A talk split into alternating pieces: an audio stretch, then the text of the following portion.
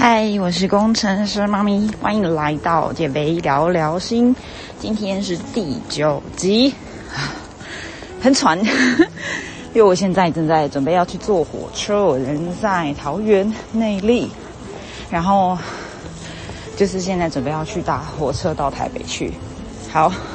所以我刚爬完楼梯有点喘，但因为我一样想要，就是因为等一下就要开始做很多事情，所以会来不及。录今天的的这一集速动日记。好，总之呢，我想要分享，快速分享一下今天跟昨晚发生的事情。我今天的数字呢，嗯，非常持平。然后因为我换了一台机器，因为我北部是用那个小米二的体脂计，然后在南部的话是用塔尼塔，所以其实这两边的数字是不能够比较的啦。但呢，呃。我昨天晚上呢，反正到家后蛮晚的，嗯，我昨天晚上去找了一个两年前跟我买课程的学生，然后他我们聊了好多好多关于就是婚姻啊、女性个人自主的经济自主的一些议题，然后我觉得蛮神奇的，因为最近遇到的很多的学员都是六年级生，尤其是四十五、四十六到。甚至前阵子有到五十岁的学员，啊，这次也有一个五十岁的学员，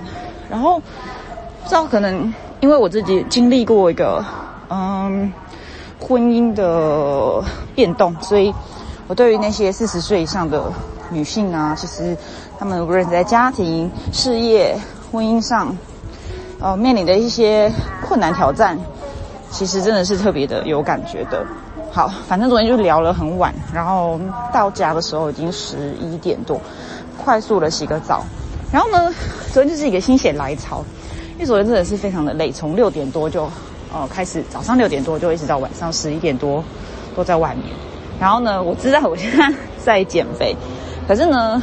因为我查一些资料，其实，呃，反正就开始想要喝酒，所以我坦诚，我昨天晚上喝了。大概两百 CC 的一个红酒，但我发现非常意外的是，在这种，嗯，真的完全，呃，怎么说？其实我也会听冥想、听塔罗，反正做了很多的方式，然后没有办法好好休息时，我昨天喝了这样一点点的红酒后，我睡得超好，而且心情很好，而且连带到今天，其实心情都一直很好，我觉得很神奇耶。那当然也是。啊，我我昨天其实好好的犒赏了自己，我买了自己一直很想喝的星巴克的燕麦的的的燕麦奶的咖啡，然后还吃了东港带回来的小点心，然后以及反正昨天是一个非常正正常吃的一天。理论上，在这个减肥过程中啊。昨天吃成这样子，应该会觉得压力很大啊！怎么会这样？应该胖吧？但我今天其实是一个没什么特别的心情，站上机器后发现，哎，其实没什么变化，哎，蛮好的。而且今天那个小米，小米它有个功能是，它会告诉你今天的分数几分。今天的分数是一百分，身体分数是一百分，所以觉得很棒。好，反正说回来，昨天其实从早上的乌云密布到后来晚上，嗯，慢慢的放晴了。其实梳理了一下自己的心情，其实就是一直不断的去到外面找人家聊天，然后因为发现有很多人，每一个人他在生活中都有他自己的的情绪的乌云，然后呃大家彼此支持，互相共振，当然就是往好的方向去走。尤其是昨天这一位学员，其实我们从来没有见过面，但是就因缘际会，我到了他的工作室，然后我们聊了一整个晚上。然后离开的时候，我就在那个石牌捷运站散散步啊，我觉得哇，其实哇，生活很美好的，真的。那随着凉风，秋天的凉风，到今天，呃，选择睡饱饱 出门，然后我觉得今天真的很棒。然后以及